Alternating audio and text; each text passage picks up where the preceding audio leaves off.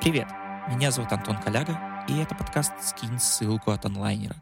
Раз в неделю мы здесь будем выбирать один лонгрид, опубликованный у нас на сайте, читать его и обсуждать вместе с автором. Сразу скажу, что это не новостной подкаст, мы не будем привязываться только к актуальным инфоповодам или обсуждать самые хитовые тексты за 100 тысяч просмотров, или те, которые получили у нас на сайте красную плашку, хотя без них тоже, думаю, не обойдется. Но иногда это могут быть не самые очевидные или даже старые статьи, если по каким-то причинам нам захочется сдуть с них пыль.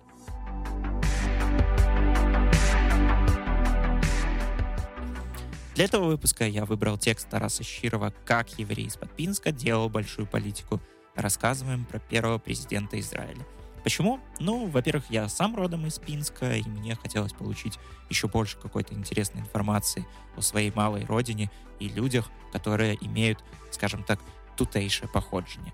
Во-вторых, э, уверен, что многие знают этот факт, что первый президент Израиля Хайм Вейцман родился в белорусском агрогородке Мотель, собственно, который находится недалеко от Пинска, но вряд ли прямо все подробно копали информацию о том, чем знаменит Хайм Вейцман, что из себя представляет сам мотель, и есть ли какая-то связь между этой маленькой точкой в Белорусском Полесье с современным государством Израиля. Собственно, примерно об этом и рассказывает текст Тараса. Это не какая-то биографическая справка и не этнографическая зарисовка, а скорее такое эссе, рассуждение на тему увековечивания памяти и о том, почему не всегда даже искренних стараний местных жителей достаточно для того, чтобы превратить какое-то важное место, если, ну, не в туристический объект, а хотя бы в, ну, скажем так, географическое селебрити, ну, местного разлива белорусского. Я думаю, что многим из вас Мотель известен в первую очередь своими колбасами, но не домом-музеем Хайма Вейцмана, например. А если вы уже прочитали этот текст, то можете перейти сразу же к обсуждению по тайм-коду, который указан в описании этого выпуска. Там же, кстати, есть ссылка и на сам текст. Можете открыть посмотреть фотографии из мотеля. Если вы дослушаете подкаст до конца и он вам понравится, обязательно подписывайтесь на нас на всех возможных подкаст-платформах. Мы постепенно будем стараться появляться везде, где только можно слушать подкасты. Пишите нам отзывы, ставьте оценки и пишите нам на почту, которая тоже указана в описании, обсуждение каких текстов вы бы хотели услышать. Ну а мы начинаем. В начале мая в Израиле было шумно, в прямом и переносном смыслах. И не про политические заявления, от которых пухнет Телеграм, а про жизнь и традиции. 4 мая по всей стране развесили тысячи национальных флагов, прошел военно-воздушный парад, а сами жители, оставив дома и квартиры, отправились с близкими на пикники. Так в этой стране традиционно справляют Йом Хаацмаут – День независимости, единственный светский праздник, который масштабно отмечают по всей стране. А началось все в мае 1948 года, когда на бульваре Ротшильда в Тель-Авиве был официально утвержден суверенитет Израиля. Немало для этого сделал Хайм Вейцман, уроженец небольшого белорусского местечка Мотель, что в Ивановском районе. Он не только долгие годы упорно и настойчиво продвигал идею появления на карте еврейского государства, но и в итоге сам стал первым президентом независимого Израиля. Теплым майским днем мы рванули в Мотель, хотели посмотреть на дом Вейцмана, а в итоге увидели классный городок, в котором до сих пор помнят и уважают тех, кого давным-давно рядом нет. От Минска до Мотеля более 250 километров широких, ровных, запыленных дорог с передорожными, укутанными в ручники крестами. Равнинные пейзажи сменяют ровные бескрайние гладь Полесья, прошитого голубыми нитками рек. В конце позапрошлого века всю эту эстетику фотографически запомнил подростком Хайм Вейцман – Вскоре он уехал, став известным на весь мир человеком, но никогда не чурался своего белорусского прошлого, говоря «я еврей из Мотля».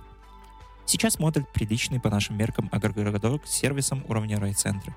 Здесь есть и гостиница, и бар, и два классных музея, посвященных народному быту и археологии, что не всегда увидишь в крупном белорусском городе, и даже свой кулинарный фест «Мотельские прысмаки». А в позапрошлом веке это было местечко, значительную часть населения которого составляли евреи, вот немного бэкграунда. В 1897 году в Мотеле проживало 4297 человек, из них 1354 иудейского вероисповедания. Наряду с православным храмом в городке было несколько синагог, а образование дети получали в Хедере, начальной еврейской школе. Евреи здесь занимались преимущественно торговлей.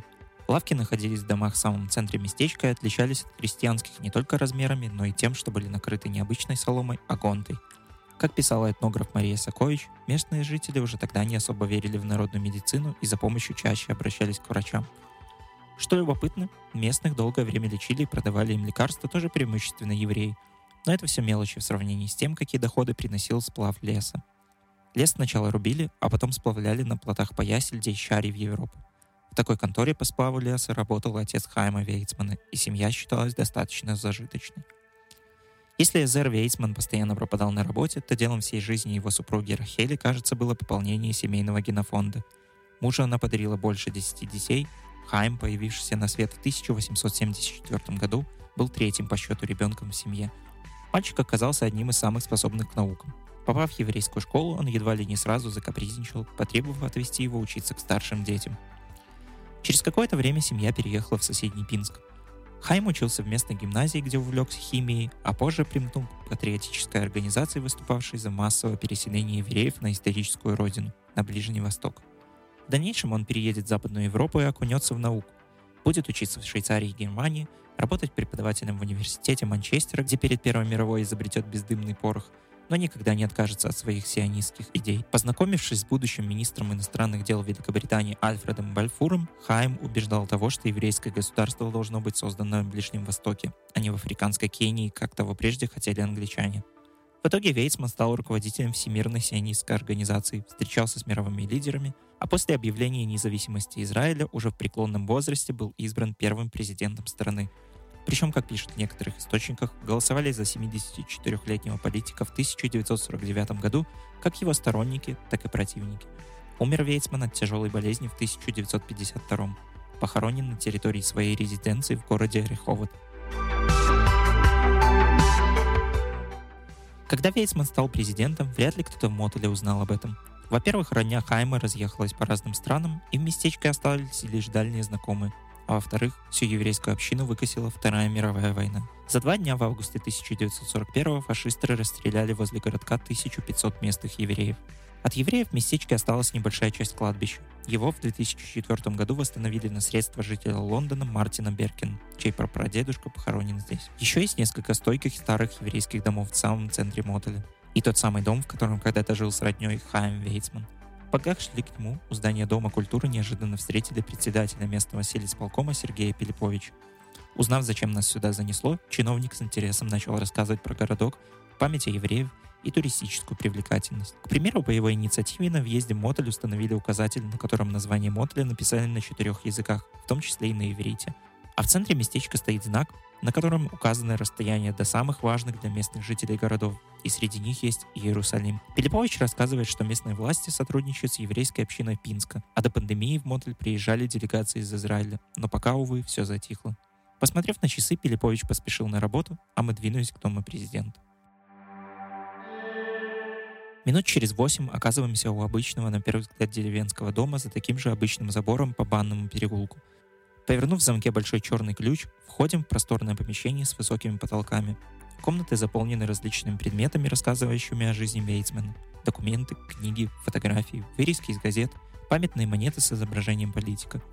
Да, вещей, принадлежавших самому Вейцману, тут не увидишь. Но, как говорится, лучше так, чем вообще никак. Что интересно, дом Вейцманов на треть срезан и сейчас находится не на своем первоначальном месте. Раньше он был расположен в самом центре мотеля, на месте одноименного кафе. После того, как семья Хайма покинула местечко, в нем находилась канцелярия детдома. Потом в него заселился семьей директор этого учреждения. Он и привез здание на Банный переулок. С 2008 года дом принадлежит жителю Минска. Именно при нем и создали небольшую экспозицию, посвященную первому президенту Израиля. Раньше ключ от дома находился у пенсионерки Христины Беловой, проживающей через дорогу. Увидев нас, улыбчивая бабушка вышла из калитки, опираясь на две деревянные палки, как лыжник. Ей давно за 80. Она просит называть себя Христей и говорит, что за последние лет 10 раздала дюжину интервью. Белова из местных практически всю жизнь провела в мотеле, хотя на какое-то время уезжала из-за работы в Россию. Память ее так феноменальна, что женщина без особых сложностей вспоминает, как в озере, буквально в трех шагах от дома, почему-то утопился тот самый директор детдома, какими трудолюбимыми людьми были евреи, угощавшие ее конфетами, и как летом на Илью гнали их немцы на расстрел. Текля, каже, їх додому, бо вони походи, похожі на єврей, на, на дітей єврейських. Вони бачать, які чорненькі, бо за нас да додому, ми додому зайшли.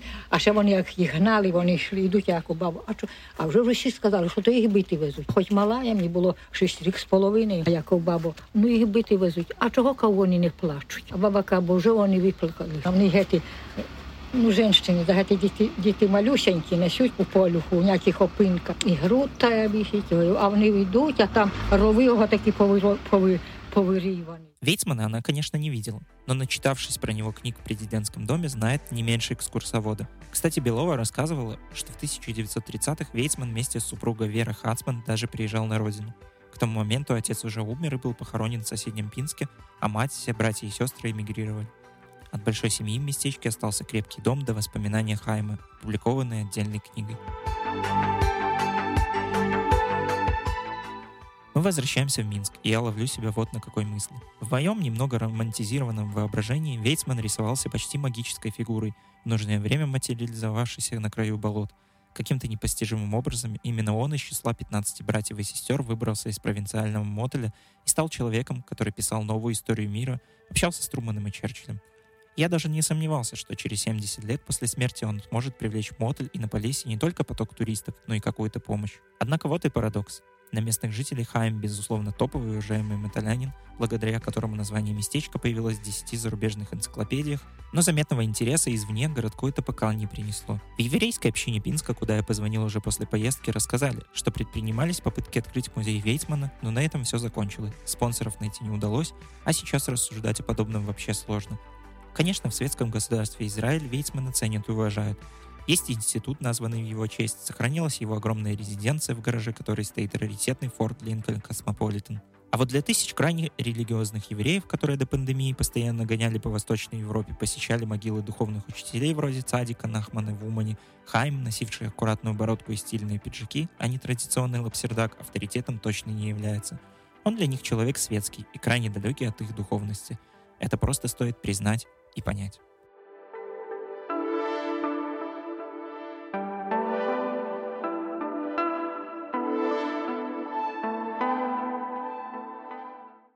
И сегодня с нами автор текста Тарас Щирый. Тарас, привет, спасибо, что пришел. Привет, Антон. Слушай, расскажи вообще, как тебе пришла в голову идея написать этот текст, потому что День независимости Израиля, там, про который в Лиде написано, мне кажется, не супер очевидный повод. Э, на самом деле это прям такое было тотальное совпадение. Для меня даже немножко неожиданное. Честно говоря, я не знал, когда День независимости у Израиля. Я не так знаю праздники такого рода в других государствах, когда проходят. Просто как-то а, обсуждали какие-то темы вместе с Николаем Градюшко, с редактором. Вот. И я до этого ездил на родину Константина Верницына, автора Тараса на Парнасе, не, не умирающие да, по поэмы белорусской, которые раньше все прям зачитывали, зачитывали, зачитывались. Вот. И потом думали, что делать дальше, и придумали, почему бы не съездить бы в Мотоль. Так, э, в общем-то, и родилась эта идея. На самом деле, личность Хайма Вейцмана мне всегда была интересна думал, что за такой человек, который родился прямо в Беларуси, а потом а, в том числе помогал строить э, еврейское государство э, современное. И он не один такой у нас. Э, у нас в Беларуси крайне было много евреев, которые прям много разных крутых штук делали э, для своей будущей так сказать, страны, и в том числе, мне кажется, и для Беларуси. Так это все э, появлялось, и я нашел поддержку, и мы решили вместе с фотографом Максимом Малиновским, любителем путешествий по Беларуси и подобного рода репортажей кто-нибудь рвануть туда. Ну, я вообще, кстати, вот сам из Пинска, но как-то у нас не особо в ходу вот эта история, то, что там где-то рядом родился первый президент Израиля. Я вообще слышал, типа, факт такой, слышал эту шутку про то, что в Беларуси родилось больше президентов Израиля, чем президентов Беларуси, потому что их реально там, по-моему, четыре, кроме Вейцмана, там еще три. Э, ну, то есть э, места, в которых они родились на тот момент еще не были Беларусью, но, типа, технически как бы они отсюда. Да, на самом деле у нас рождались и президенты Израиля, и премьер-министры Израиля, так что тут прям такой вот э, сгусток каких-то политических лидеров. Это, конечно, понятно почему, потому что в Беларуси давным-давно жило очень-очень-очень-очень много евреев, и люди, в принципе, умные, которые добивались во многих сферах, чего хотели, и вот все, в принципе, так и складывалось в их жизни. Ну, я вот почитал э, и в твоем тексте там, типа, кратко про это было написано. Я еще там подробно чуть прочитал про Вейцмана, но у него, конечно, биография такая довольно кинематографичная. Он же там, ну, кроме того, что он, типа, из 15 детей там прям выбился в мировые, ну, можно сказать, даже селебрити. Он там из э, Ллойдом Джорджем, это который ми- премьер-министр Великобритании, а он на тот момент был кажется, министром обороны или чем-то подобным. Они же там разрабатывали какой-то э, рецепт ацетона для бомб, что-то. На самом деле, да, он был э, крайне талантливый химик. Кроме того, что он еще был политиком, он был крайне талантливым химиком, который э, даже придумал, по-моему, э, бездымный порох. Ага. Да, вот. Э, и у него, конечно, мне кажется, была какая-то магия и если можно так сказать, обаяние, которое притягивало к нему а, других а, достаточно классных персонажей из этой истории. Он общался и с министром иностранных дел Великобритании Бальфуром, а потом и общался и с Труманом, и с Черчиллем. Uh, да, и в принципе, если на него посмотреть, то достаточно такой интеллигентный, стильный дядечка, который ходил в пиджаках, модных европейских, и, и выглядел достаточно таким интересным персонажем вот, в принципе, мне кажется, это его обаяние тоже сыграло какую-то роль. Это достаточно может даже быть странно, потому что, ну, если мы представим, что он родился в многодетной семье в этом мотеле, и никто из его братьев и сестер, хотя там были потом и ученые, и еще достаточно интересные люди, но никто не добился того, чего он добился. Он это прям реально как живой какой-то сценарий, чтобы снять э, классную киношку документальную. Но в Беларуси у нас пока таких фильмов, по-моему, не снимали еще. Так что, думаю, впереди когда-нибудь. Я что-то еще читал, что он с Эйнштейном где-то еще тусовался. Там О, да, есть продвигали даже... вот эту историю про создание Израиля, вроде в том числе вместе с ним. Есть даже совместные фотографии с Эйнштейном, и с кем только нет. Он реально встречался со многим э, количеством различных людей. Вот, самое интересное, что при этом он никогда не забывал, что он из Мотли, и он писал потом mm-hmm. в своей автобиографии, если не ошибаюсь, называлась «В поисках пути», о том, что я из Мотеля, это мое родное местечко, которое находится в Беларуси. Так что для него это было э, достаточно важно знать, помнить о своих корнях.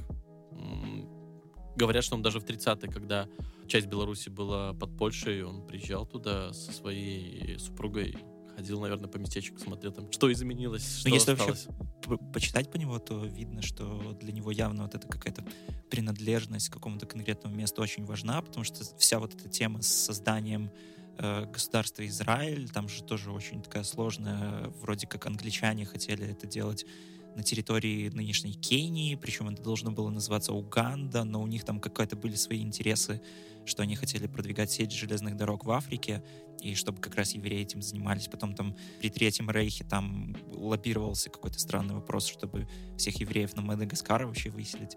А вот ему было прям конкретно важно, чтобы там не где-то в Африке, а на территории, где нынешний Израиль. Ну, это интересно также рифмуется с тем, что, ну, как вот нынешние там э, люди, которые хотят как-то увековечить память Вейцмана, им интересно, чтобы это все вот было именно вот где-то там в Мотеле. Ну и сам он, видимо, тоже про Мотель, ну вот, как ты говоришь, помнил прям и да, на самом деле, Вейцман таки, такой был ярко выраженный сионист, то есть сторонник того, чтобы э, со временем евреи, они прям вот переселились туда, на Ближний Восток, откуда они, в принципе, когда-то потом начали расселяться по всему миру. Это, мне кажется, было достаточно логично, потому что это исторически было когда-то очень давно-давно земля, на которой они а, проживали, и он был сторонником м, такого публициста, ученого Теодор Герцель, mm-hmm. а, известный сионист, а, человек, который продвигал массы эти идеи, и а, ученые евреи в Европе а, его тоже очень многие поддерживали. И, в принципе, он осуществил эту идею, мне кажется, на она выглядит с точки зрения э, еврейства какого-то, и с точки зрения Вейсмана достаточно такой вот правдивый, то, что он действительно хотел. А увидеть, например, еврейское государство где-нибудь в Кении, это что-то из ряда фантастики, мне кажется. Ну, кстати, про фильм я смотрю вот еще водки. Он очень похож на Бена Кингсли, который, кстати, Ганди вроде играл. Да, так и есть. Достаточно очень схожие персонажи. Так что если буду снимать фильм про Вейцмана, можно уже прям приглашать конкретного человека. Ну да, слушай, ну если он еще был ученым, мне кажется, что даже и про это можно снимать. Как вот Нолан сейчас снимает фильм про опенгеймера, мне кажется, что тоже вполне Да себе вообще, такой замечательный. нормальный про- блокбастер мог быть. Замечательный просто, мне кажется, персонаж для какого-то фильма. В принципе, даже можно части снимать, даже в Мотоле, вот этот дом, который, кстати, не стоит на своем, так скажем, родном месте, его перенесли, там достаточно интересная история, Э, когда в Мотоле э, жили большая семья Вейсманов, то они жили прям, прям в центре. Если вы будете в местечке, там есть такая рапошная кафешка, где можно, кстати, неплохо так э, пообедать. Что э, там продают подкрепиться. Я не помню, мы там салат с капустой порубали хорошенько э, и достаточно сытно. Че по ценам? Недорого, там еще есть барчела какая-то, говорят, даже лучше, чем в соседнем райцентре Иваново, и жители Иванова даже приезжают туда потусить, хорошенько отдохнуть. Так вот, да, и вот на этом месте когда-то стоял дом Вейцманов, и потом, потом, потом э, в, в Мотеле появился какой-то детдом, э, директор детдома со временем я этот дом купил и своей семьей его поселился, и этот дом перенесли на переулок Банный. Он находится прям возле озера. И если кто-то думает, что вот прям Хаим Вейцман просыпался и смотрел вдаль и видел это озеро, это, конечно, красивая сказка, но ничего общего с э, реальным событием не имеет. Вообще Мотель классное место. Я там никогда не был прежде, и попадая на Полесье и оказываясь в таких вот местечках, я поражаюсь этих такой вот какой-то местечковым такой красотой, атмосферностью, потому что там, в принципе, все есть, что там, наверное, надо для жизни в таких местах. Такой ухоженный, хороший городок со знаком плюс. Ну, там реально два музея. Ну, где можно представить, чтобы в деревне, да, в агрогородке было два музея? Где можно представить, чтобы в агрогородке, в любом белорусском каком-то городе была аллея, которую посвятили фотографу, а там реально был фотограф, который на протяжении очень долгого периода времени просто фиксировал жизнь э, Мотоля. Фотографировал свадьбы. Стрит-стайл, короче. Да, вообще просто такой был классный персонаж по фамилии Менюк. Мгм. И он оставил после себя такую спадщину фотографическую. Прям просто нереально круто. Я думаю, это со временем будет серьезный багаж для изучения Мгм. э, полезть вот по этим фотографиям. Даже, если не ошибаюсь, в Минске выставка проходила когда-то его работу, в общем, так что достаточно такой интересный фотограф. Вот, э, один музей про археологию, там можно посмотреть много всяких прикольных штук, которые находили э, в районе Мотоля. Второй там про народный побыт какой-то, быт, культуру. Вообще, Мотоль поехать здорово, особенно если учитывать, что там проходит фестиваль Мотольские присмаки. Когда он проходит? По-моему, где-то летом надо проверить, посмотреть. Вот, но такое и- и интересное, судя по, по, по картинкам а, мероприятие. Э, Я на это надеюсь, я хоть там не был, но из того, что видел, выглядело достаточно прикольно. И, надеюсь, не забитое всякими ненужным э, тем, что чем часто забиваются различные прикольные инициативы. Мгм. Слушай, а про Вейцмана самого с местными не общался? Что Там, в принципе, как-то культивируется образ? Да, да, да, в том-то и дело, что ну, ну, они не забывают вообще конкретно, и это очень здорово. Мы встретили на улице, получается, председателя сельского исполкома местного, он рассказывал, что со стороны, по-моему, если не ошибаюсь, Иванова э, поставили знак, э, на котором э, Моталь, название агрогородка подписано на четырех языках, в том числе на иврите. Потом э, стоит табличка э, в центре местечка, указывающая там на Иерусалим. А потом стараются как-то вот наполнять вот э, жизнью этот дом, связанный с Вейсманом. Там есть какие-то э, экспонаты. К сожалению, нет личных вещей э, Вейсмана, но есть Что там есть вообще? На фотках там какие-то документы? да, там есть лежат документы, книги, портреты, копии вырезок из каких-то газет, э, монеты в рамочках какие-то памятные. В общем, все, что можно было на туда добавить, туда добавили. Вот, к сожалению, какого-то такого прям полноценного музея там нету. Для этого нужны какие-то спонсорские вложения, а с этим, как я понимаю, туговато.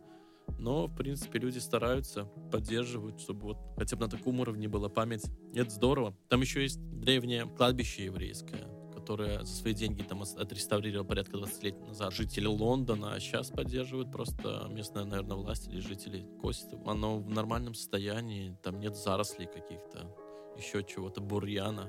В общем, там к этому относятся достаточно так с уважением, я бы сказал. Слушай, а этот дом, он как вообще работает? Вы туда попали, потому что журналисты или... Да, скорее всего, я думаю, что мы попали как журналисты, потому что мы связались с музеем. Но если есть какая-то группа экскурсионная, мне кажется, туда позвонить, могут туда впустить.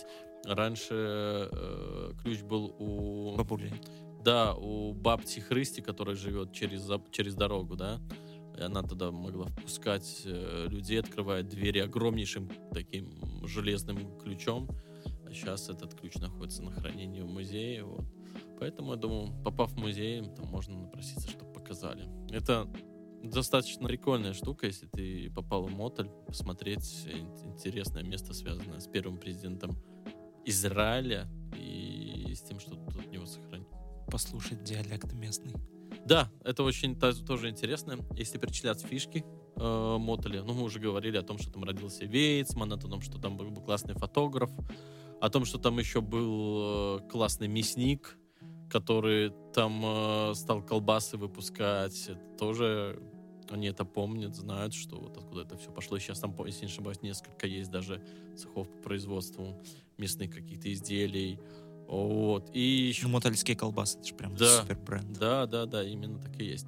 А еще вот, да, да, есть местная там такая оговорка. Даже если ты там э, здорово знаешь белорусский язык, то ты можешь не все понять, что, о, чё- о чем они говорят.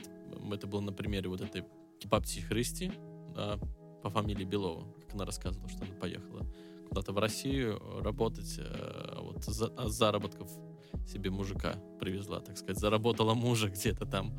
Вот, и она достаточно такая открытая, показалась мне, по крайней мере, и говорила просто прекрасно на, этом, на, этой, на этих местных говорках, что слушал, слушал, но не все понимал, потом, конечно, как-то э, смели разнести. Я знаю, что издали даже словарь э, вот этих вот э, мо- моторской этой оговорки, где огромное количество разных там слов.